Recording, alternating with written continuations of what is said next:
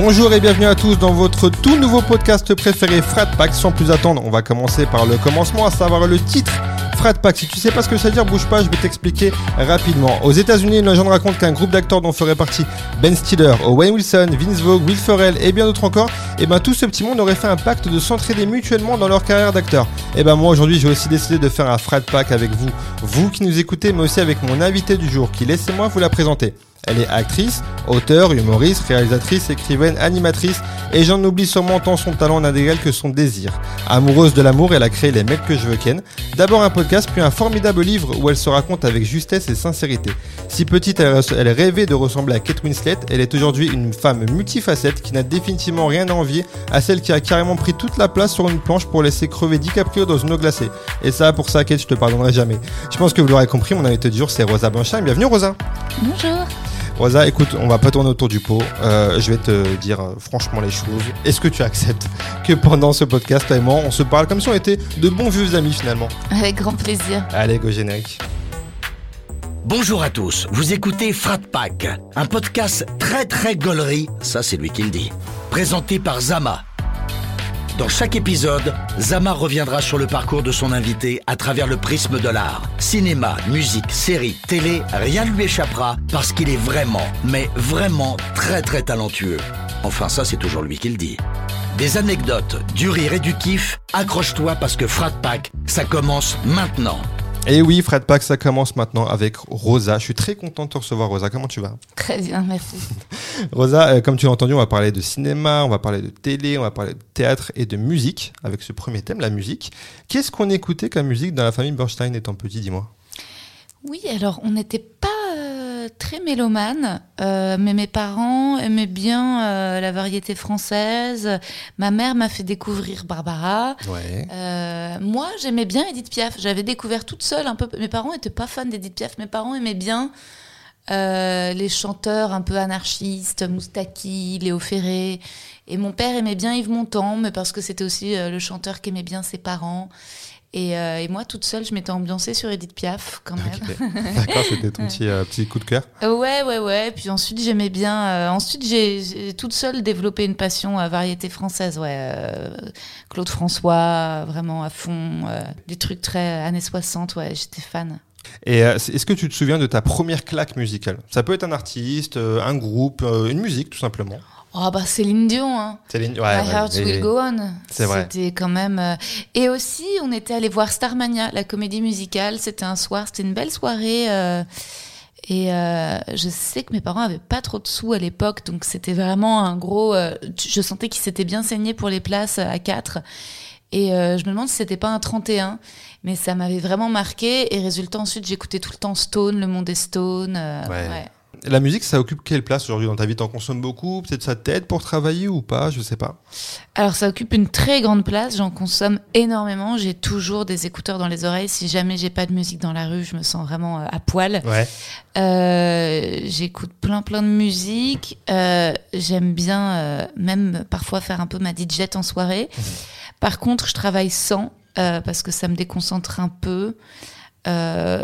Sauf si vraiment je dois faire euh, un truc un peu plus simple. Je mets parfois un peu de musique classique histoire de m'ambiancer dans une ambiance, enfin dans un truc sérieux quoi. D'accord. Euh, mais sinon c'est rare que je mélange écriture et musique. Mais après, euh, des musiques peuvent m'inspirer un peu des ambiances. mais c'est surtout pour, pour la rue quoi. Ouais, pour la vie de tous les jours quoi. Et c'est quoi ta playlist là en ce moment? T'écoutes quoi toi? Euh, bah, je fais des petits mélanges, euh, je découvre des artistes, euh, j'ai découvert des artistes françaises géniales, Clio mhm. et PR2B. je trouve que c'est dommage, c'est une super chanteuse, mais elle a, elle a, un pseudo un peu compliqué. Mais c'est de la variété de la chanson française et c'est des musiques très romantiques. Et, et j'adore, ouais. Je trouve que c'est, je trouve que il y, a une, il y a un romantisme décomplexé dans la chanson mhm. euh, que t'as pas dans le stand-up. ok, d'accord. C'est quoi C'est des jeunes artistes? Parce que moi, je connais pas du tout. c'est des jeunes artistes. Ouais. Ouais, bon, elles sont, euh, elles ont déjà, euh, elles ont déjà pas mal de, de, de reconnaissance. Elles sont très écoutées.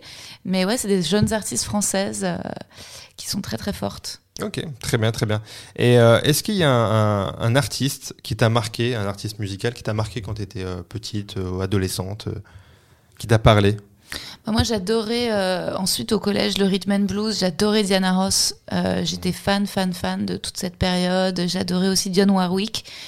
Et euh, j'avais un film qui c'était euh, Le mariage de mon meilleur ami avec Julia Roberts. Ouais, et, bien sûr. euh, mon Dieu. Et Cameron Diaz. Et euh, ce film m'avait marqué. Dis donc, c'était pas très euh, sororité à l'époque. Mais euh, il y avait une musique, c'était euh, I Say a Little Prayer. Ok. I say a little Ah prayer oui. for you, forever and ever. Et ça, Ouais, c'était cette chanson, mais qu'est-ce qu'elle a pu m'accompagner, quoi. Elle, elle donne le peps, hein, cette musique. hein. Je sais Ah pas, ouais. c'est vraiment quand tu l'écoutes, t'es dans un mood euh, Très particulier, good quoi. vibe. Ah C'est ouais, ouais, ouais. C'est vrai, Donc vrai. oui, j'avoue que j'avais une copine au collège qui était elle, qui était très en mode hard rock. euh, elle écoutait, euh, ouais, des, des musiques, euh, des groupes de métal, des trucs comme ça. Pour moi, ça a toujours été un peu trop dark ces ambiances. J'aime pas, euh, j'aime bien l'électro, j'aime bien la musique de soirée, mais dès qu'on rentre trop dans des trucs, que ce soit hard rock ou techno, enfin des trucs très, euh, enfin je sais pas, quand la musique devient un peu euh, violente, Respect, ouais. ouais, ça Ouais. me, je, je suis passé plus mon délire. Finalement, ça, ça correspond à, à toi, en fait, à ton, à, à qui tu es, au final. T'écoutes la musique qui te ressemble un peu. Ouais, ouais, parfois j'écoute des trucs. J'avoue que je suis fan d'Angèle, hein, je renie pas du tout. Ouais. euh, ouais, ouais, j'écoute souvent Angèle, j'adore sa voix, j'adore. euh, et, euh, et je, je suis très contente qu'elle me suive sur Instagram et qu'elle like mes reels. C'est pour moi la reconnaissance. C'est une Ultime. consécration, ouais. Ouais, c'est la consécration, ouais. Et tu l'as déjà rencontré ou pas? Pas encore? Non, pas encore de. Je l'ai pas encore rencontré. Les gens me disent ah ouais, mais écris-lui, invite-la dans ton podcast et Ouais. step by step. J'attends. euh, J'attends l'occasion. Parfois, il faut être patient. Parfois, il faut pas prématurer les rencontres. T'as raison, c'est vrai, c'est vrai. On va, on va parler de tes débuts dans le milieu artistique qui se font très tôt finalement, parce que le théâtre, tu commences euh, quand t'as 8 ans, Exactement. euh, à l'école, en CE2. Euh, Est-ce que euh, tu t'es déjà posé la question de te dire que aujourd'hui, si t'avais pas eu euh, peut-être des parents qui sont sensibles à l'art, tu vois, qui, parce que moi je sais que mes parents par exemple sont pas trop dans, sans être dans le milieu, hein, mais c'est juste pas trop sensibles à ce truc-là, euh, t'aurais peut-être pas découvert le théâtre si t'avais pas inscrit, et peut-être que ça aurait changé un peu le cours de ta vie ou? Ouais, bah disons que oui, déjà j'ai eu la chance de, grandir à Paris, c'est-à-dire que même les gens qui sont pas de ce milieu, il y a quand même facilement accès à des cours de théâtre, donc euh, bien sûr que ça c'était un privilège. Euh, après j'avais des parents qui m'amenaient beaucoup au cinéma voir des films d'auteur, mais qui m'ont absolument pas montré de, de comédie, qui m'ont pas du tout euh, initié à l'humour, au stand-up et, euh, et à la pop culture. Et ensuite, même si j'ai pu faire des cours de théâtre, j'avais un père qui était 100% réfractaire à l'idée que je devienne comédienne. Et un oncle, pareil, qui était euh, euh, extrêmement contre. Donc, même s'ils ils m'ont inscrit dans un cours de théâtre quand j'étais enfant, parce que j'étais très timide, mais, euh, mais ensuite, dès que ça a été clair pour moi, le, le désir d'en faire une carrière, je me suis confrontée à, à énormément de jugements. Ouais. Et même si mon père travaillait dans le métier et qu'il était producteur de cinéma, enfin de films d'auteur, Mhm. Euh, au final, même si c'est un même milieu, c'est très loin de ce que je fais aujourd'hui. Euh, et il méprisait le métier de comédienne. Pour lui, le- les comédiennes, c'était des putes, c'était des connes. Si Mhm. tu avais l'occasion de pouvoir faire des études, il fallait faire autre chose.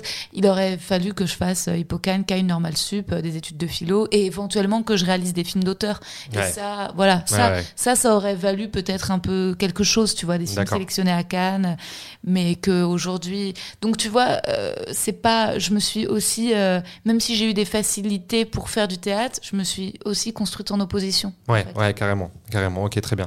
Et tu parlais de cette timidité qui t'a, qui a fait que tu as déboulé aussi dans le théâtre finalement. C'est un peu, c'est un peu ce qui te caractérise aujourd'hui, un peu cette sensibilité, même cette hypersensibilité. D'ailleurs, je t'ai écouté euh, euh, chez quelqu'un que j'en dis dans un bon moment où tu étais invité avec euh, Maurice Barthélémy, Mhm. où vous avez beaucoup parlé de ça, puisque lui aussi est hypersensible et c'était d'ailleurs très intéressant. Est-ce que tu sais d'où ça te vient, ce, ce- cette chose-là? J'imagine que c'est un peu difficile à, à peut-être à, à déterminer, mais. Ouais, bah, euh, c'est vrai que j'ai des émotions très fortes euh, et que je reste encore un petit peu parfois. euh, euh, c'est pas timide, c'est un peu sauvage. En fait, mon problème, c'est que je suis un peu sans filtre, quoi. J'ai tendance tout le temps à vouloir dire euh, les quatre vérités. Donc, Mhm. c'est très bien d'avoir un podcast parce que ça me permet de filtrer un peu de. euh, j'ai pas. euh, je pense qu'il y a des gens plus pragmatiques Euh, je crois que peut-être que ça se joue à- avec de la, la sociabilité. euh, peut-être que ça doit se jouer très tôt à l'école primaire. Je pense que euh, il y a des enfants qui ont une facilité euh, à se tenir la main, à faire des amoureux, à avoir des copains, à diriger des bandes. Moi, j'étais en dehors de ça. Je regardais. Je pense que le fait de regarder les autres, ça construit quand même une personnalité artistique parce qu'ensuite tu, tu décris, tu as de la distance. Mais c'est sûr que j'étais pas au centre. Euh, et euh, et j'ai toujours, euh, en fait, eu un côté un peu, un, un petit côté vilain petit canard, quoi. Ouais. Tu vois, c'est- c'est-à-dire que je regardais euh, les filles qui me semblaient plus jolies, qui elles avaient des amoureux et c'était plus facile pour elles. euh, et moi, ça m'a. Donc, bon, euh, c'est pour ça qu'il a toujours fallu compenser, écrire, euh, développer. Et, et j'ai toujours eu euh, un peu honte ensuite, dès l'adolescence, quand j'étais amoureuse, de voir que c'était complètement disproportionné par rapport aux autres. Quoi.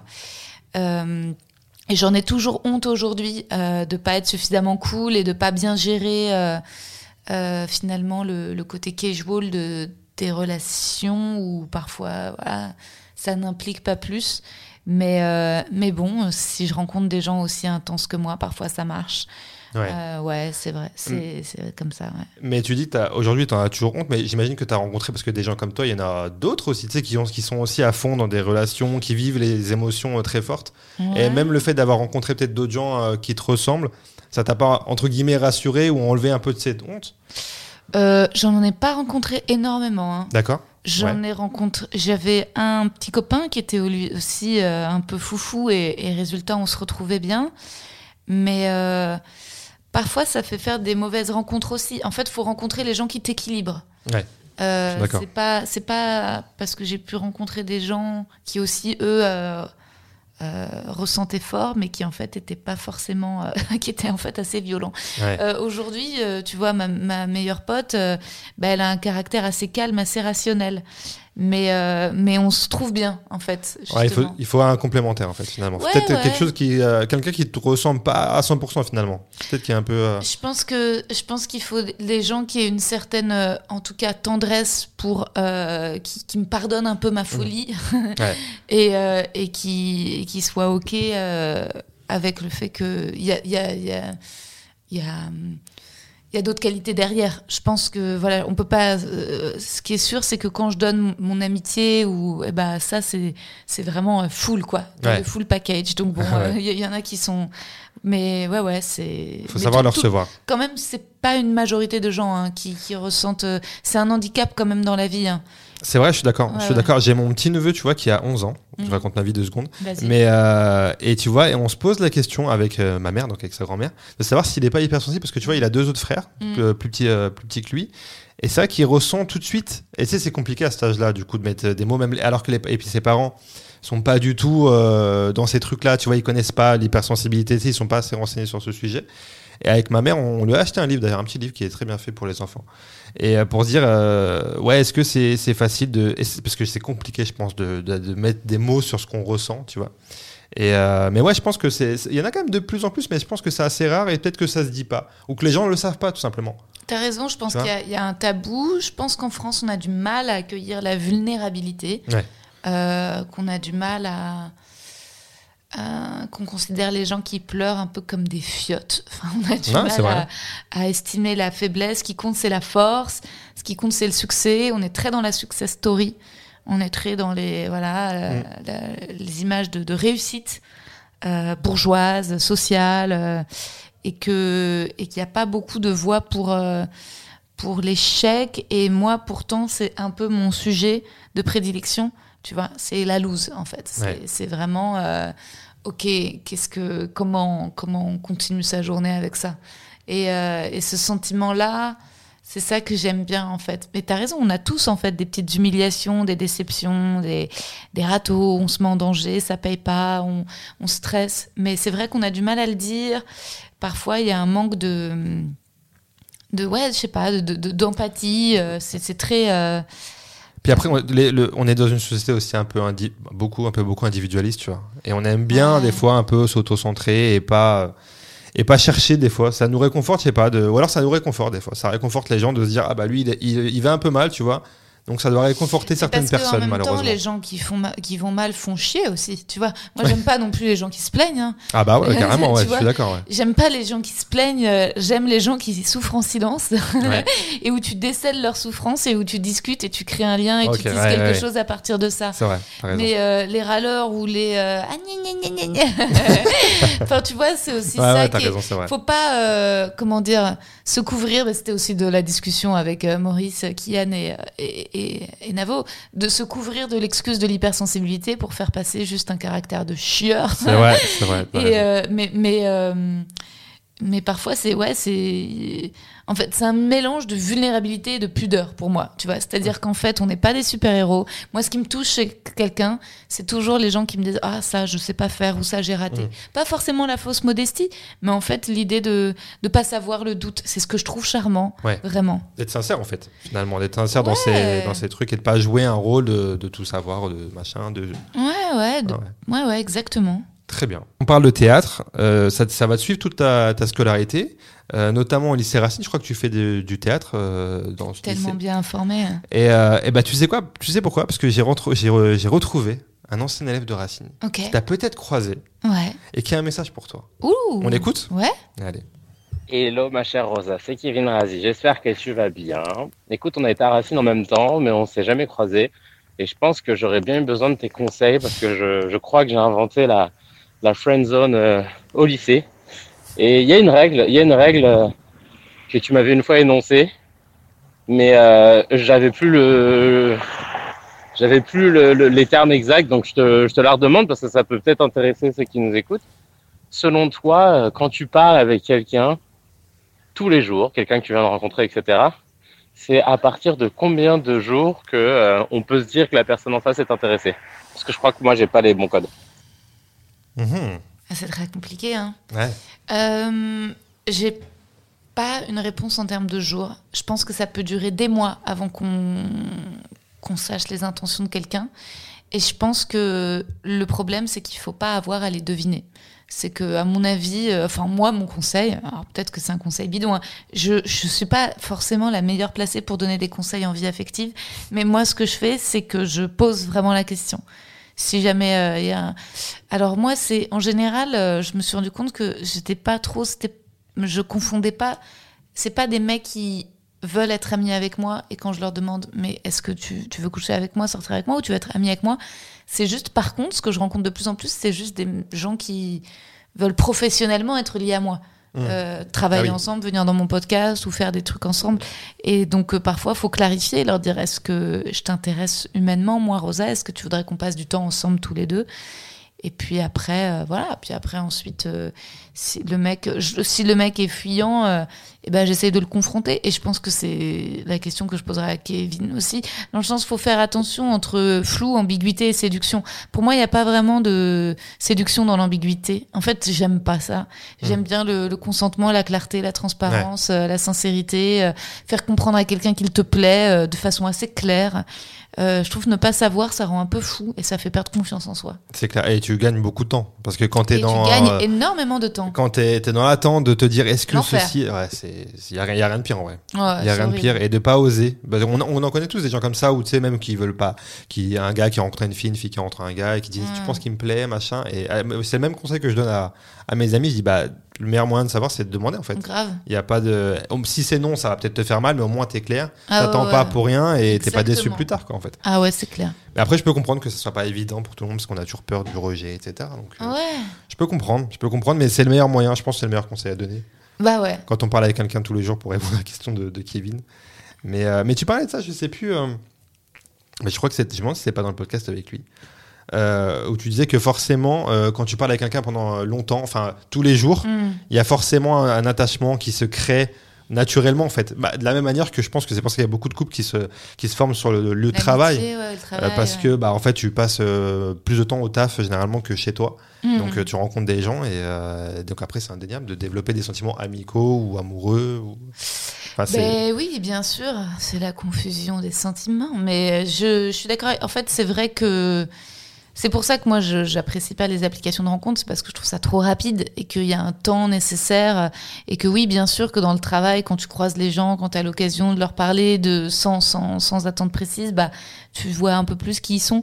Moi, tu vois, le terrain, et je pense j'aimerais bien écrire là-dessus, pour moi, le meilleur terrain de drague, en fait, c'était le collège-lycée.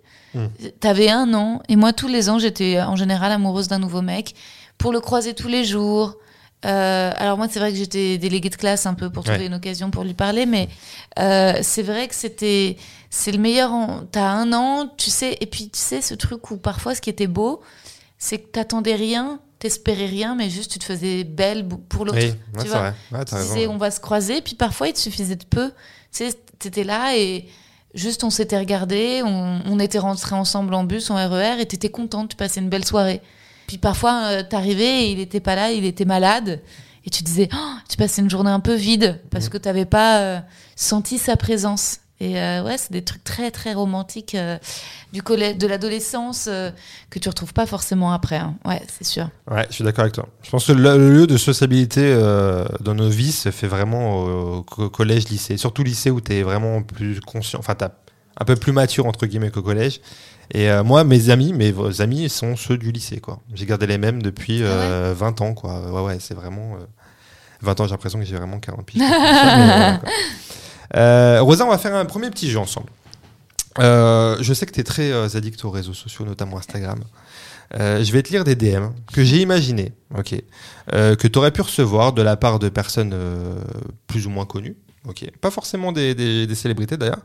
Et euh, tu vas me dire si tu, si tu veux répondre à ce DM, auquel cas tu me donnes la réponse, sinon tu me dis je laisse en vue et je passe au prochain. Est-ce que ça te va? Ça va. Premier DM d'un certain euh, John Malkovich. Bonjour Rosa, je monte une nouvelle pièce prochainement et il y a un rôle sur mesure pour toi. Est-ce que tu serais intéressé Tu lui réponds ou tu le laisses en vue, John? Eh ben, je me dis que ça ne peut absolument pas être John parce qu'il a pas Instagram. Donc je me dis que c'est un faux compte puisque John m'écrit par mail. Eh ben, c'est quoi une très bonne réponse. Un DM de Esteban qui est un inconnu que tu ne connais pas, qui n'est pas une personnalité. Salut Rosa, on se connaît pas mais je t'ai découvert samedi dernier à ton spectacle et j'aimerais beaucoup aller boire un verre avec toi. Tu penses que c'est possible? Bah, je vais voir les photos d'Esteban, ça dépend à quoi il ressemble. Ouais. T'as déjà eu des demandes comme ça un peu J'ai incongrues tout le de- temps des demandes comme ça. C'est vrai? pas- ce qui est incongru, c'est que tu vas sur le profil du mec et qu'il est en profil privé et qu'il n'y a pas de photo. T'es en mode, bah attends, toi tu, tu veux prendre un verre avec moi, pourquoi? C'est vrai. Enfin, tu vois, tu m'as vu, tu m'as vu parler, tu sais à quoi je ressemble, tu connais ma voix, tu connais mon physique, tu connais mon travail. Moi, j'ai pas accès à ton domaine, je sais pas dans quoi. Et, et- et je devrais, bah oui, bien sûr, Ouais. Trop heureuse de répondre à un parfait inconnu, évidemment. Je pense que c'est la même personne qui siffle une fille dans la rue qui pense que ça va, la- ça va être bien pour elle. C'est quand même moins vénère. C'est vrai, c'est vrai, c'est vrai, c'est vrai. Euh, un DM de Spotify. Bonjour Rosa, on adore bosser avec toi. Est-ce que tu penses que tu pourrais un jour te lancer dans un autre podcast et si oui lequel? N'hésite pas à nous faire des propositions. Mais oui, bien sûr, Spotify. J'en ai déjà parlé à la head of Spotify France, Claire Azan, que j'adore. Lancer le Spotify Comedy Club, c'est-à-dire du podcast en des, des scènes de stand-up en podcast. Ouais, Il y a que le Montreux qui fait ça, il faut en faire plus. carrément. Carrément, c'est ouais, c'est un, un truc avec qui, avec un truc eux, j'ai t'as abordé fait. avec eux. Ouais, je l'ai fait l'année dernière. J'avais fait des, moi-même des scènes de stand-up à la nouvelle scène où j'invitais des, des gens qui étaient venus dans le podcast Ouais. et à venir faire du, du- des passages de stand-up et je les diffusais dans mon podcast. Et euh, ça avait cartonné auprès des auditeurs, mais euh, c'était quand même une sacrée organisation. Et, euh, et bon, il aurait fallu peut-être plus de budget. J'en avais parlé à Claire et c'est une idée qu'elle qu'elle a. Donc euh, je pense qu'il faut absolument qu'elle le lance. Ouais. Bah carrément, et puis vu comment se développent le- les comedy clubs à Paris, etc., Mm. on est, ça, serait, ça serait raccord finalement.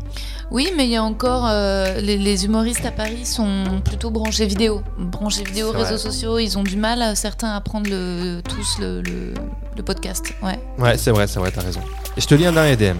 Il est de Rosa Bernstein, à l'âge de 10 ans. ah, Bonjour Rosa, dis-moi plus de 20 ans après, quel bilan tu tires des objectifs qu'on s'est fixés? PS, j'espère qu'on a fini avec Thomas Legal. ah. Et bah, qu'est-ce que je répondrais à la Rosa de 10 ans Ouais, tu me dirais quoi Et bah, que j'essaye. J'essaye de faire ce qu'elle voulait. J'essaye euh, d'être comédienne. J'essaye d'être sur scène. J'essaye d'écrire. Voilà, j'essaye de répondre à ses exigences. J'essaie de prendre soin de moi. T'es plutôt satisfaite Globalement, on va dire. Ouais. Ouais. Ouais, ouais, je suis globalement plutôt satisfaite aujourd'hui. Je, la vie est étonnante parce que il fallait faire quand même un pas de côté par rapport euh, au désir de cette euh, Rosette 10 ans, tu vois. Mhm. Je pense qu'il y avait vraiment un truc euh, que j'avais fixé sur le métier de comédienne, de, qui était un peu un rêve de princesse, tu vois. Ouais. Et, euh, et on est loin du rêve de princesse vu ce que je fais avec le stand-up et l'humour. Mais c'est quand même la scène et c'est quand même euh, une carrière artistique. Mais, euh, mais j'ai l'impression que la vie, c'est exactement ça. C'est trouver ce pas de côté qui, en fait, nous correspond plus. Et moi, ça marche comme ça. Moi, tout ce que je surinvestis, tout ce que je désire trop fort, n'a pas lieu, tu vois. Euh, je voulais à tout prix rentrer au Conservatoire national, ça n'a pas fonctionné. Ouais. Je voulais à tout prix euh, être comédienne de films d'auteur, a priori. Bon, peut-être un jour, mais a priori aujourd'hui, je suis humoriste, tu vois. ouais, ouais, bien sûr. Je suis un peu comédienne, mais je suis surtout humoriste, autrice. Et puis, euh, et même en tant qu'humoriste, tu vois, j'avais tellement envie d'avoir une chronique sur France Inter, ça n'arrive pas. Euh, j'avais très envie de faire Montreux, vraiment, cette année, ça n'arrive pas. Donc, résultat, à chaque fois que je surinvestis un truc, je me dis, bon, bah, c'est pas grave, ça sera pas pour moi. Et c'est les choses sur lesquelles je, ne m'y attends pas, vraiment, Ouais. euh, qui se produisent. Voilà. Et tu crois au destin? Pas du tout. Pas du tout. Tu te dis pas que si, euh, en fait, t'es devenu ce que t'es devenu aujourd'hui parce que t'as cette carrière-là, et que si finalement t'aurais euh, pu atteindre les objectifs que tu, que tu nous as énumérés là, Mm. tu, tu serais une toute autre personne qui est pas forcément euh, en accord avec toi-même. Tu vois, peut-être que t'aurais fait des, des choix que, pas, qui te correspondent pas pour arriver à ce truc-là. Tu vois ce que je veux dire? Peut-être Ouais. que t'aurais pas été Moi, raccord je, avec je toi. suis pas trop. pour moi, le destin, c'est un peu trop mystique. Ça voudrait dire qu'il y a une espèce de puissance supérieure qui décide pour toi. Ok. Ça, j'y crois pas. Je pense qu'on est, on est euh, à la fois maître et esclave de nos vies. C'est-à-dire que la vie, c'est beaucoup de hasard, beaucoup de euh, de chance, de coïncidence, de temps, de, de, de, de rencontres, et que ensuite euh, c'est l'équilibre entre ce qu'on décide pour nous et ce qu'on ne décide absolument pas. En fait, c'est embrasser la part de mystère, sans donner un nom à cette part de mystère. Moi, cette part de mystère s'appelle pas euh, Dieu. Ouais, bien sûr. ouais. Mais par contre, c'est sûr qu'il y a un endroit de de- d'absence de, réponse. Et euh, ensuite, euh, je, crois vraiment au travail, à la force du travail, au fait que hum, il faut être passionné. Et comme tu disais dans ta présentation, je pense que le désir, c'est hyper important, la curiosité. Mais ensuite, je pense que il y a, y a je comprends pourquoi les gens croient en Dieu, parce que tout ça, c'est fait pour te faire croire en Dieu. Il y a, y a un truc de ça force à la modestie. En fait, c'est un peu l'histoire de la, de la tour de Babel, tu vois. Mm. Les hommes qui construisent une tour immense et puis finalement elle est détruite. Enfin, il y a aussi quelque chose comme ça, c'est Ouais. que notre pouvoir, il n'est pas absolu. Et d'ailleurs, on voit que ceux qui ont trop de pouvoir, en général, euh, eh ben, faut faire attention, on se retrouve un peu puni ou tombe. Euh, je pense que ce qui- ce qu'il y a, c'est que si t'es hum, si, si- c'est pas le problème, c'est pas trop de désir. C'est peut-être un désir au, au mauvais endroit, dans le sens où euh, parfois faut ça, il faut accepter qu'on n'est pas la meilleure personne pour soi voir ce qu'il y a de mieux pour soi-même. Ouais, c'est vrai. Ouais, c'est vrai. C'est ouais, ouais, quand ouais, faut avoir du recul, faut voir ça, ouais, c'est vrai. Bah ouais, faut euh, et c'est compliqué. Il faut à la fois avoir un putain de d'instinct et se connaître, et en même temps euh, accepter les autres et leurs regards et ce que eux veulent pour toi, et, et parfois y résister et dire ah bah ce que lui veut pour moi, c'est pas ce que moi je veux pour moi. Et euh, mais mais ensuite c'est vraiment euh, ce pas de côté. euh, là, en fait, c'est le chemin de traverse quoi. C'est euh, ça veut pas dire qu'il faut pas perdre de vue. le comment dire un rêve mais c'est que toutes les routes mènent à Rome il faut vraiment accepter de prendre des faut vraiment accepter de prendre des routes auxquelles tu n'avais pas pensé Ouais. et se dire que finalement euh, peut-être que ce sera pas Rome ça sera en Italie mais ce sera Cefalù et tu connaissais pas cette ville et elle est presque encore plus belle Ouais, ouais, c'était encore mieux que finalement ce que tu voulais carrément. On était sur, euh, sur Instagram. Dans ton livre, il y a une phrase où tu dis, euh, où tu passes un casting à un moment donné pour Netflix, euh, que tu, que tu, qui, qui n'a pas fonctionné. Et tu dis, si j'avais été pris sur le casting Netflix, je serais pas en train d'écrire un livre, je serais sûrement sur Instagram. Et je me dis, oh, finalement, cette phrase, elle est très révélateur de l'addiction qu'on peut avoir, parce que même si on est sur Netflix, qu'on a, tu vois, qu'on a réussi un truc, on est quand même euh, délibérément sur, Insta, tu vois. C'est, une addiction, genre vraiment euh, que professionnelle, ou même toi, tu, tu scrolls, tu vas, tu vas sur le, sur le réseau comme ça?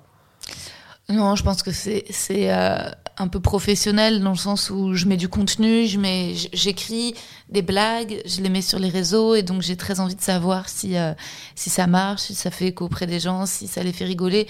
Ensuite, personnellement, bien sûr, je passe du temps sur Insta, je regarde des petites vidéos, euh, mais je suis pas. J'aime bien voir les gens dans la vie. En fait, l'addiction, euh, elle est quand, quand, quand j'ai un crush, quoi. C'est là où ça devient le pire du pire. C'est- C'est c'est quand tu attends et que tu vas absolument voir s'il a regardé ta story. Ouais. Ça, c'est très dur à, à supprimer. C'est très dur de pas être dans le regard. C'est très dur de pas voir qui est allé voir ta story. Ça, Ouais, je oui. sais que j'ai du mal à ne pas faire ça. Mhm. Et pourtant, je me sens toujours sale quand je le fais. Je sais pas pourquoi. Je me dis ah pourquoi j'ai besoin de faire ça? Surtout qu'en plus, il y a des gens que j'aime pas qui regardent mes stories. Ok. Et en fait, ça me fait penser à eux. Tu vois Ah bah oui, forcément. alors qu'il pourrait ne pas être dans ma vie, tu vois. Il y a un mec euh, qui veut à tout prix venir dans mon podcast euh, et j'ai pas envie de le recevoir. Il est très lourd, très insistant. C'est un forceur, quoi. Ouais. Et, euh, et à chaque fois que je vais voir euh, qui regarde mes stories, je vois sa bulle et je suis en mode mais pourquoi je m'inflige ça en fait, tu vois Et en même temps, il m'a rien fait de, je vais pas non plus, je l'ai restreint, mais je vais pas le bloquer. Mm. Mais juste en fait, ce résultat, il force une place dans ma vie que je ne veux pas qu'il ait. Et, euh, et ça, c'est juste ça euh, en regardant qui regarde mes stories. Donc, faudrait vraiment, tu vois, je considère un nouvel objectif quand j'aurais réussi à ne plus regarder qui regarde. Et en même temps, parfois, j'ai des surprises. L'autre jour, je regarde qui regarde mes stories. François Civil. Je me dis, bah, François. Ah, bah ouais, tu vois, comme quoi. Donc, euh, Bah ouais. bon, je me suis dit, tiens, mais comment il a entendu parler de moi? Pourquoi il regardait? Est-ce qu'il faut que j'aille lui écrire? Il y avait. Tant de questions. Natou qui regardait mes stories. Je me dis, Ouais. Natou, mais comment on se connaît Pourquoi elle regarde mes stories? Donc, euh, ouais, et puis aussi, parfois, t'es curieuse du nombre de vues qu'ont fait tes stories. Là, je Ouais. pour une, la première fois, j'ai jamais autant. Je me suis fait mal au poignet euh, lundi. Et j'ai mes stories ont dépassé les Ah oui, j'ai 11 vu 000 ça, ouais. vues. Ouais. Et c'est la première fois que je faisais autant de vues sur des stories. Et j'étais en mode, bah dis donc, il faut que je me casse la gueule plus souvent. parce qu'apparemment, le, juste une photo de moi aux urgences Bah, déchaîne ouais, la toile. C'est clair. Et bon, oui, donc c'est très dur de résister ça, à ce sentiment de validation que t'apporte le nombre de vues. Ouais. Mm. Mais tu penses, tu vois ça comme une mauvaise chose de regarder euh, qui regarde tes stories? Parce qu'au final, c'est un peu le but finalement. Pour moi, en tout cas, je vois ça comme. euh, euh, c'est comme. euh, J'ai des- ces discussions des fois avec, euh, avec, des, avec des potes qui euh, sont sur euh, des potes gars qui regardent des comptes de femmes, de meufs qui font, je sais pas, du fitness, bref, j'en sais rien. Ou même des gens connus, des gens très connus, tu vois. Et qui disent, non, mais moi, je, je like pas, je vais pas liker pour pas me faire griller, par exemple, tu vois. Mm. Et je dis, mais et, et des fois qu'ils disent, toi tu likes, moi ça m'arrive de liker. Je dis, bah oui, mais après c'est le, c'est le but d'Instagram en fait. Sinon ça sert à rien, on met pas de photos. Ou alors tout le monde se met en privé et puis voilà quoi. Tu vois, je dis, il y a pas de. Tant que t'es clair avec ce que, ce que tu fais toi, Mm. il n'y a pas de dire euh, je fais griller. euh, Parce moi, je... sont des meufs. Mais moi je suis marié en plus. Mais oui. Ma femme le sait, Eh tu vois, bah, mais il n'y a aucun problème parce que bah, c'est il y a rien que de. Ta femme te fait confiance. Après, c'est peut-être un truc entre potes. Je sais qu'en effet, parmi les humoristes, il y en a. C'est rare qu'ils ils like mes photos, mes stories, mais parce qu'ils ont un truc de bonhomme. Ouais. Où euh, ça veut dire que si jamais ils se voient ou euh, liker ou mettre un commentaire, ils vont aller se charrier entre eux en mode tu veux la ken, Ouais, oui. de la C'est pécho. vraiment un truc d'ego de gars, enfin de, de fierté oui, quoi. Oui, oui. Ouais, ok. Euh, tu parlais que tu postes beaucoup de passages effectivement d'impro aussi sur, sur tes réseaux. T'as senti qu'il y avait une différence quand tu. C'est c'est une plus-value de faire ça? Parce que beaucoup d'humoristes, j'en parlais avec Jonathan Donnel aussi qui fait, bah, qui fait ça aussi. Euh, Est-ce que tu sens que vraiment ça remplit des salles, ça, fait, euh, ça contribue au bouche à oreille euh, pour ton spectacle? Oui. Ouais. Oui, oui, je, pense que c'est un super moyen de communication. Euh, je pense que ça a été pas mal euh, mal vu, en fait, euh, l'interaction, les impros. C'était, c'est un peu considéré comme un sous-art, comme du sous-stand-up. Euh, moi, au départ, j'ai toujours bien aimé les interactions et je me souviens d'une première productrice, qui n'est pas devenue ma productrice, mais qui m'avait dit si jamais tu veux devenir sérieuse avec le stand-up, ne fais plus d'interaction euh, parce que c'est pas toi, ça te ressemble pas. T'es dans la regarde, est-ce que euh, Blanche Gardin ou Marina Rollman font des interactions? Comme s'il y avait un stand-up intelligent de qualité supérieure où n'entrait pas l'interaction. Et je suis pas d'accord avec ça. Alors, je pense que l'interaction a été mal vue pendant un temps parce qu'il y en avait qui s'en servaient énormément pour clasher, pour vanner, Ouais. pour euh, prendre quelqu'un à partie, se foutre de sa gueule. Euh, moi, je pense qu'il y a un autre type d'interaction qui peut être euh, qui peut être inventé, qui peut être beaucoup plus beaucoup plus taquin mais mignon et curieux et euh, moi c'est un test de sociologie j'adore savoir qui est dans le public qui sont les gens j'adore poser des questions connaître les métiers Euh, je, trouve que ça permet de se réinventer l'impro ça permet en effet une fois quand tu connais bien ton texte que tu connais bien ton spectacle ça te force à être au présent à sortir un peu de la récitation Ouais. pour trouver un moment de, de communion ça permet aussi de créer un groupe de créer la salle euh, ça permet de, de surprendre, ça crée un effet de surprise. Je pense que voilà, il y a plein de choses qui sont de l'ordre du jeu liées à l'impro qui pour moi sont, sont assez. euh, J'y prends du plaisir dans le spectacle. Et, euh, et je suis devenue forte à ça, alors qu'au départ, c'était pas du tout mon. Enfin, j'avais. Je jugeais ça. Ouais. Au départ, je viens du théâtre public, tu vois, donc laisse tomber. Il y a pas de. Ou alors, pour moi, il y avait des interactions quand. euh, tu vois, dans un spectacle, euh, mais euh, oui, euh, des intermittents descendent dans le public, dans la salle, se mettent à crier, mais il n'y avait pas de vraie interaction comme dans le stand-up où tu demandes aux gens, mais qu'est-ce que tu fais, pourquoi Mm. t'es venu, t'es avec qui, etc. Euh, D'ailleurs, peu de meufs le font au final. Je vois plutôt des potes mecs le faire. C'est vrai. Et, euh, et certains le font très bien et ça leur permet de ouais d'avoir une ouais je sais pas comment dire une parole au présent une modestie. Moi j'adore Sam Morrill qui est un humoriste américain. Et en fait euh, tout simplement ça permet aussi de construire l'autorité. T'as beaucoup de hecklers de gens dans la salle qui veulent prendre de la place. Ça permet de les remettre à leur place. Ça permet de rétablir l'autorité. Ça permet de savoir qui sont les gens. C'est qui le public. Moi je pense que le les gens peut-être en France voient associent l'humoriste à un acteur parce que c'est le théâtre, c'est un lieu de théâtre. Je pense que c'est pas tout à fait vrai. L'humoriste est aussi très proche du journaliste, en fait. Et c'est pas pour rien qu'aux États-Unis, tous les humoristes ont leur podcast de discussion. Euh, parce que, en fait, il y a un côté enquête. Et moi, je pense que c'est bien d'enquêter sur le public. Qui Ouais. sont-ils? Euh, et que ça, tu peux le faire à l'intérieur du spectacle. Ensuite, partager sur les réseaux, bah oui, ça m'a été. euh, Alors, j'ai toujours un, un truc dans ma vie qui est vrai. Quand quelque chose m'est reproché de la part des professionnels et que c'est validé par le public, en général, c'est bon signe. Ouais. Mais euh, j'ai eu beaucoup de remarques négatives de la part de professionnels du milieu de l'humour qui voulaient que j'arrête les vidéos pour avoir une, une, une communication plus clean, plus propre, euh, à base de photos et d'articles uniquement de Télérama. Voilà, alterné par une photo en noir et blanc avec un article de Télérama. C'est pas qui je suis, c'est pas ma communication. Et, euh, et voilà, et je pense qu'il faut accepter de le faire de façon euh, personnelle. Et je prends beaucoup l'exemple de Seb Melia qui, lui, ne se fie qu'à lui-même. Et, euh, et à chaque fois, il est précurseur. À chaque fois, quand les gens font des vidéos de quelques secondes, il met des formats de vidéos de plusieurs minutes. C'est vrai, ouais. Il est d'une sincérité absolue, il s'en fout, il fait vraiment ce qu'il veut, il suit aucune ligne. Et, euh, et je pense qu'il faut suivre ce qui nous amuse euh, pendant un temps. Moi, ça, ça m'amuse d'écrire des blagues euh, pour le public toutes les semaines et d'en rejouer, de partager, de les jeter. Je trouve que ça force à. Je trouve que c'est bien d'avoir ce contexte, ce cadre. J'ai un peu de mal avec le fait de raconter ma vie parfois euh, en face cam, tu vois. Ouais. J'arrive un peu en story, mais sur des vidéos.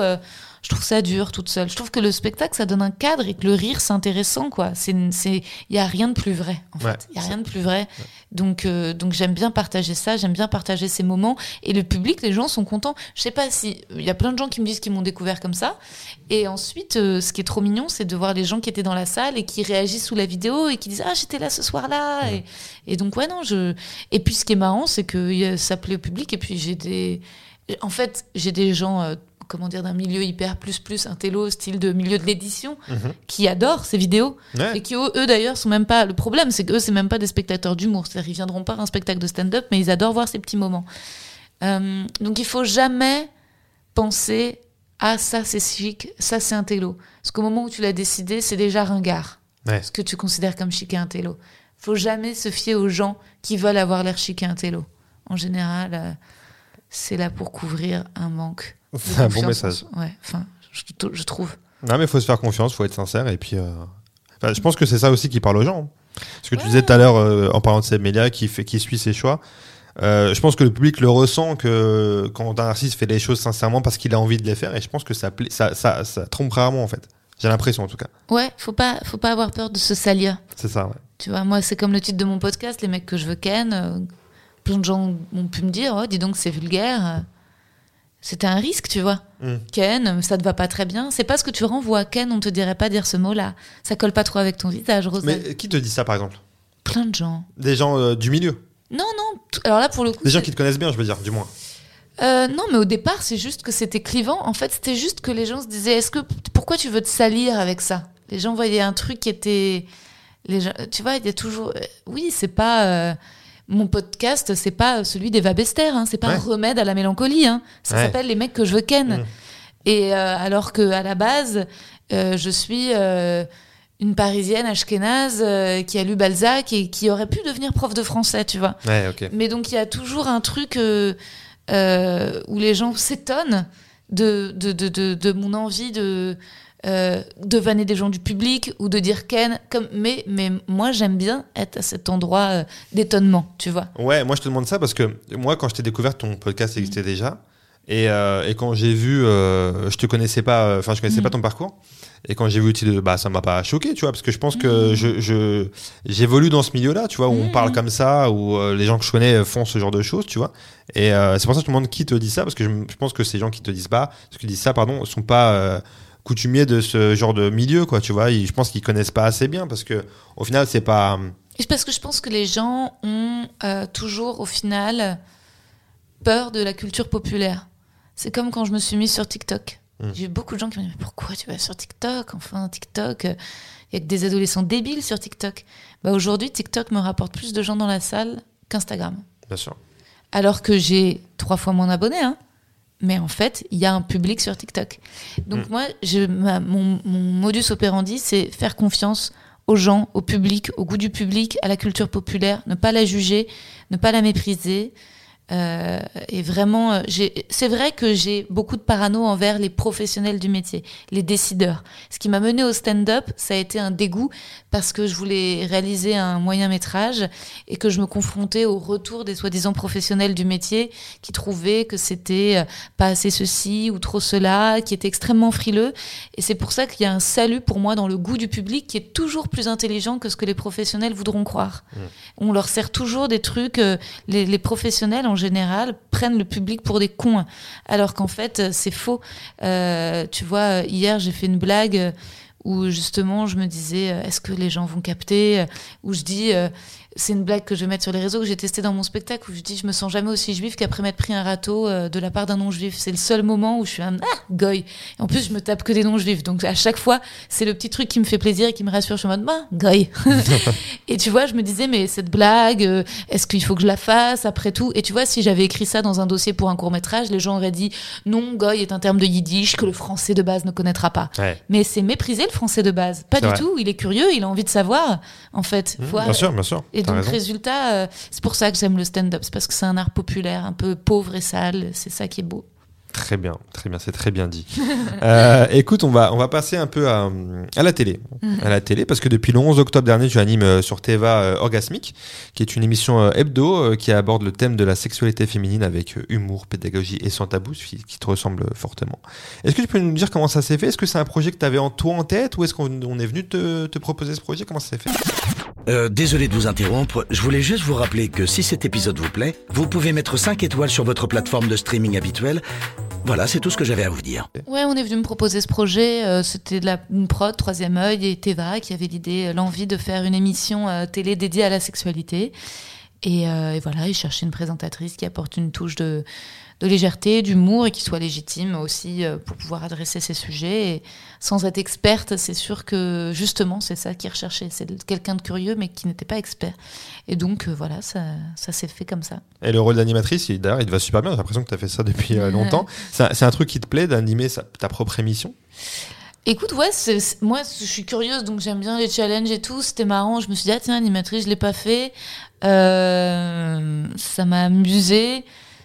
Bah, parce qu'après, c'était finalement pas si loin de podcasteuse. euh, et puis ma mère était journaliste, donc j'aime bien quand les gens. Je pense que je suis curieuse des histoires et que des témoignages et. Et c'était ça qui m'a surtout passionnée euh, dans Orgasmique, en fait. Ouais. C'était d'avoir euh, des, des femmes qui venaient au plateau et qui racontaient leur vie et, euh, et des vies hyper étonnantes et hyper touchantes. Et, et ouais, ça j'adore. Ensuite, euh, ouais, ouais, c'était c'était une expérience rigolote. J'aime bien ce côté multicasquette. Après, je pense que j'ai aussi un problème avec l'autorité. Moi, quand on me dit il faut pas, et ben j'y vais. Et je pense que pendant longtemps, en France, il y avait ce truc où euh, on me disait euh, pour être comédienne, il faut être purement comédienne parce que si tu t'éparpilles, les gens ne t'identifieront pas comme comédienne.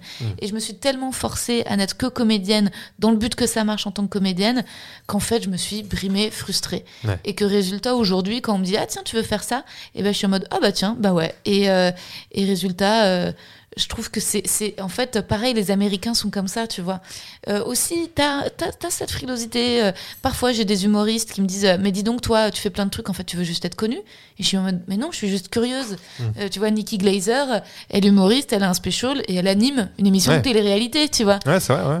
et, et donc les, les humoristes américains, faut savoir qu'ils ont, je sais pas combien de casquettes. Ils sont, ils ont des podcasts, ils écrivent, ils sont parfois scénaristes, parfois ils sont hosts, ils sont shows, ils sont, ils ont vraiment. euh, et ça, je pense que c'est, euh, c'est plutôt euh, une richesse en fait. Tu. Complètement. C'est vrai qu'on a beaucoup de mal avec ça en France. Mm.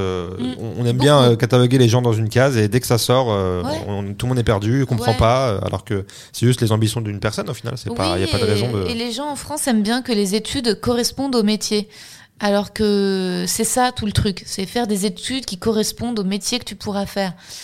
Je pense que c'est. Alors là, je, je pars peut-être un peu euh, dans une utopie, mais pour moi, pas forcément en fait. Les études, ce devrait juste être. euh, on devrait pouvoir. euh, Enfin, j'avais une, une, une amie d'une amie de mon père qui avait fait à Oxford des études de latin, mais genre 10 ans d'études de langue, ang- langue morte, quoi. Ouais.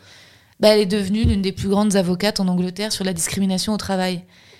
Et en fait, je trouve ça génial, tu vois, le Bien fait sûr, que tu, tu- en fait, si tu es juste passionné, que tu développes et que tu, ton intelligence, et ben en fait, on devrait tous faire ça, on devrait tous passer 10 ans, j'en sais rien, à faire un master sur la vie des plantes pour pouvoir ensuite travailler dans la criminalité.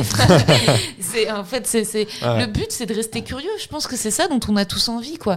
C'est d'avoir des vies riches, curieuses, se renouveler et, euh, et pas rester bloqué dans un truc, euh, voilà. Bien sûr. Je suis, je suis complètement d'accord. Complètement d'accord avec ça. Hum, On va parler de la scène. Donc tous les vendredis, samedi soir, tu es à 21h à la nouvelle scène. Euh, moi, j'ai eu la chance de, de venir te voir. C'est vraiment drôle. Donc euh, allez-y. En plus, la nouvelle scène. C'est un, un endroit très charmé. C'est très joli. hein. Ouais. C'est très mignon. C'est trop beau, ouais. Ouais, franchement, c'est et même le, le, le rideau, c'est le, les Ouais, petits c'est- paillettes, c'est canon, ouais. C'est vraiment canon. Euh, c'est un spectacle que t'as- que tu as écrit, tu as mis du temps à l'écrire? Est-ce qu'il y a eu des passages qui ont été, qui, étaient- qui ont été compliqués à écrire? Parce que c'est très intime, hein, comme, euh, comme d'habitude, quand tu abordes un sujet. Bah, ce qui est compliqué, ça jarte. hein. C'est-à-dire que j'ai écrit des trucs et parfois j'ai dans ma tête ça va être très marrant et puis si ça l'est pas, euh, ciao. hein. Ouais. Donc euh, en fait, euh, faut accepter d'aller vers la facilité. hein. En général, ce qui reste, euh, c'est ce qui a été le plus facile, le plus évident. et non, si ça doit être, si c'est compliqué, c'est qu'il y a un problème. Ouais. Ouais, normalement, ça doit être facile. Et, ouais. Et euh, je pensais à ça parce que tu es quand même, euh, pour moi, tu es l'ambassadrice de l'amour. Est-ce qu'il y a déjà eu des, des, des demandes en mariage pendant un de tes spectacles? Ah non. Ça t'est pas encore arrivé? Ah ouais non. Parce que Euh, c'est vraiment le lieu là. hein. Je pense que sur mariage.net, euh, ils recommandent ton spectacle pour venir faire une demande. Parce qu'en vrai, ça Ah serait bon hyper. Ouais, moi, ça me choquerait pas.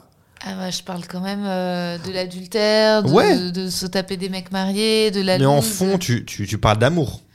Tu vois ce que je veux dire? Même si effectivement, tu t'en parles de diverses euh, manières, mais euh, moi, ça me choquerait pas du tout. Ah ouais, mais je crois que j'aurais, je sais pas si j'aurais envie en fait. C'est vrai? Ça, ça Euh, je pense que là, pour le coup, ce serait un tout petit peu trop fleur bleue à mon coup.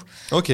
C'est-à-dire que de temps en enfin, je tu vois, que ce soit un peu plus cynique que ça.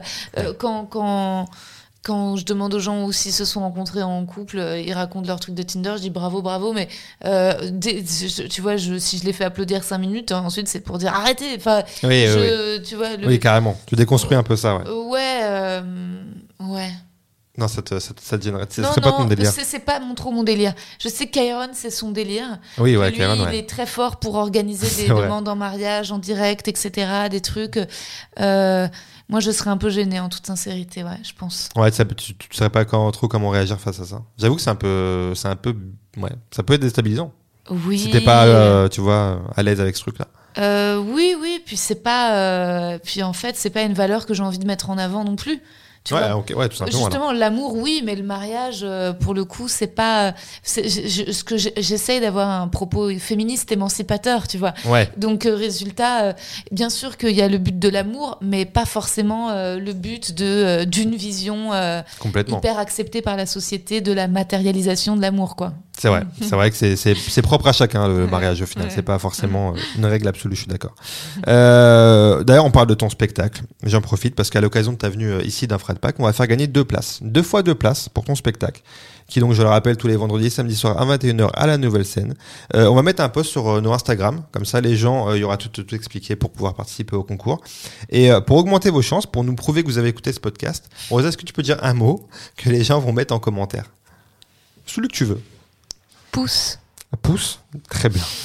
Pouce, et ben mettez pouce, comme ça vous prouverez que vous avez écouté ce podcast et peut-être que vous serez, euh, vous aurez plus de chances de gagner vos, vos places et on fera gagner ton livre même. Avec Les mecs je bah ouais, les mecs que je veux ken, qui est incroyable. Euh, on parle vite fait un peu de ton podcast. T'as t'es à la quatrième saison là, si je dis pas de bêtises. Tu prends toujours euh, du kiff à, à animer ce truc-là. Ah bah c'est mon bébé, ouais. Ouais. Vraiment, avec ouais, ouais, le spectacle, le podcast, c'est énormément de plaisir. Je suis indépendante, euh, je gère euh, tout. C'est beaucoup de travail, mais j'adore. C'est extraordinaire. C'est vraiment. J'adore. euh, c'est du stress parce que là d'ailleurs, il faut que je trouve euh, pas mal d'invités. J'ai plus de facilité là à, à trouver des invités femmes et il faut que j'invite euh, des mecs aussi. Ouais. Mais parce que c'est quand même un peu l'idée de base. Complètement. Mais non, non, c'est j'adore. Je viens de sortir un épisode avec Baptiste Le Caplin et je me suis régalée à le réécouter. Ouais, Je me suis, il m'a, beaucoup, beaucoup fait rire. Il est très, très charmant, très honnête, très sincère. C'est, carrément, ouais. donc non, j'adore. Très bien, très bien. Euh, Rosa, on arrive à la fin de, ce podcast. On va faire un petit jeu que je fais avec, euh, avec tous mes invités. On va tester un peu tes connaissances sur la, musique, la télé, tout ça. En gros, je vais te donner, euh, je vais te euh, poser des questions. Tu vas devoir me donner le maximum de bonnes réponses en une minute. Si tu sais pas, tu me dis je passe, je passe à la question d'après. Et c'est que des trucs très simples, d'accord? L'idée c'est vraiment de marquer le plus de points. Et à la fin de la saison, on fera un petit classement où il n'y aura strictement rien à gagner. Mais euh, tout le monde sera content, y compris moi, puisque j'ai inventé ce jeu que tout le monde connaît. Euh, est-ce que tu es prête, euh, Ouais. Rosa Carrément. Rosa, est-ce que tu peux me citer, s'il te plaît, trois films avec Kate Winslet? Alors, ça marche avec des séries aussi. Ouais, tu peux me dire. Mayor of Easton, c'est la dernière série. Bah, Titanic. Et un- les, le Noces Rebelles. Ok. Un film qui se déroule à Paris. Waouh, il y en a plein. Midnight in Paris. Voilà. Ouais. Un chanteur britannique. Euh, comment il s'appelle euh, bah, bah, Les John Lennon. Très bien. Un film avec Pierre Ninet. Il y en a plein. Euh, un film avec Pierre euh, Et bah, euh, le film sur. euh, le, le- son film où il joue. Euh, oh, le. Tu peux passer si tu sais pas. Non, non, mais il y en a tu veux pas plein. passer. Tu Ouais, rigoles, plein. a plein de films avec Pierre Ninet. Euh, Yves Saint-Laurent, Ok, très bien. Un film sans Pierre Ninet. un film sans Pierre Ninet. Bac Nord, Ok. Un auteur de romans français. Balzac. Un album de variété française. Euh, L'Aigle Noir, Barbara. Ok. Une série Netflix. Euh, Hammer, Jeffrey c'est bon, on est bon, on est bon. Pas mal, attends, donc t'as 1, 2, 3, 4, 5, 6, 7, 8. 8 bonnes réponses. on est pas mal, t'es pile dans le classement. Parce que pour l'instant, c'est Melo Coco qui euh, domine ce classement avec 13 bonnes réponses. Waouh. Mais euh, on est très bien, on est très Mhm. bien, on est très bien, c'est nickel. Euh, Rosa, avant de se quitter, je vais te demander une non-recommandation. C'est que ça peut être quelque chose que tu as lu, que tu as regardé, que tu as écouté, que personnellement tu pas forcément apprécié. Et l'idée, c'est de faire gagner du temps à ceux qui nous écoutent et de dire, bah ça, je ne recommande pas forcément personnellement, ça me, ça m'a pas touché, quoi. Ouais, bah c'est une dernière série sur Netflix, The Watcher. Euh, Ah oui Ouais, c'était pas terrible parce que oui, parce que c'était un suspense. euh, Pourtant, le créateur c'est Ryan Murphy qui est trop Ouais. fort quand même, qui est le créateur de Jeffrey Hammer où que j'ai adoré. Comme quoi, au-delà du créateur, faut aller vraiment voir les, les teams de scénaristes. Et là, c'est euh, c'est un bon casting et tout, mais en fait, c'est sur un, un mystère non résolu. Mm. Donc en fait, pendant huit épisodes, t'es là, t'attends, t'attends, t'attends, et à la fin, il y a pas de réponse. T'as pas d'éléments. Ouais, et c'était un peu frustrant. Ah ouais, bah, carrément. Ouais, ouais, je me suis, j'étais un peu en mode bon, ne regardez pas The Watcher sur Netflix, déception. Très bien. Et au contraire, est-ce que tu as une recommandation à nous faire? Quelque chose que tu peux, faire découvrir, un coup de cœur que tu as eu récemment euh? Euh, un coup de cœur, bah, je dirais franchement d'aller voir euh, tous les spectacles de la nouvelle scène, euh, des spectacles des copines, euh, ceux de Tani, Laura Domange, et de pas hésiter aussi à aller faire des découvertes à la Petite Loge. C'est un petit théâtre dans le 9e, c'est là où j'ai commencé. Il y a aussi plein de, spectacles de jeunes humoristes super, celui de Julie Albertine Simonet, celui de Mamari, qui est une, une jeune femme euh, qui parle de voilà de, du Rwanda, de là d'où elle vient, qui parle aussi d'inceste. Donc voilà, c'est des petits spectacles de gens pas connus. N'hésitez pas à faire ces découvertes. Ok, bah c'est super. Euh, Rosa, avant de se quitter, il y a un dernier thème que j'aborde pas moi personnellement parce que je le maîtrise pas, c'est la littérature. Je suis pas un grand lecteur, donc j'ai pas envie de faire l'imposteur. Et surtout, ça me donne l'occasion de faire un cadeau à mon invité, qui est juste là, que je vais te donner tout de suite. Waouh Ben ouais. Tu me culpabilises. Tiens. Av- Avant, j'offrais des goodies à mes invités du podcast, et puis récemment, j'ai pas offert de goodies parce que parfois les marques sont, ça prend trop de temps. Ah oui. Et euh, je me culpabilise. Faut que Mais pas du tout. Tu vas, tu vas nous dire ce que c'est. absolument que je reprenne, euh, que je fasse des cadeaux dans mon podcast. C'est mes oh, c'est un livre de photographie. Exactement. From Fred Pack, le podcast with love. Merci pour cet échange, Rosa. C'est des très belles photos. c'est Oh, ça, c'est des un- photos d'amour. Exactement. C'est un, un livre photo avec plein de photos de- d'amour et illustré par des, euh, des citations de, de grands auteurs euh, ou pas forcément quoi. C'est un petit livre à bouquiner quoi en fait. Trop bien, merci beaucoup. hein. Bah, avec grand plaisir. Rosa, euh, merci d'avoir été avec moi aujourd'hui, avec nous. Qu'est-ce que je peux te souhaiter pour la suite, dis-moi? Plein de spectateurs. Plein de spectateurs. Bah écoute, c'est tout ce que je te souhaite, Rosa. Merci. À bientôt. À bientôt.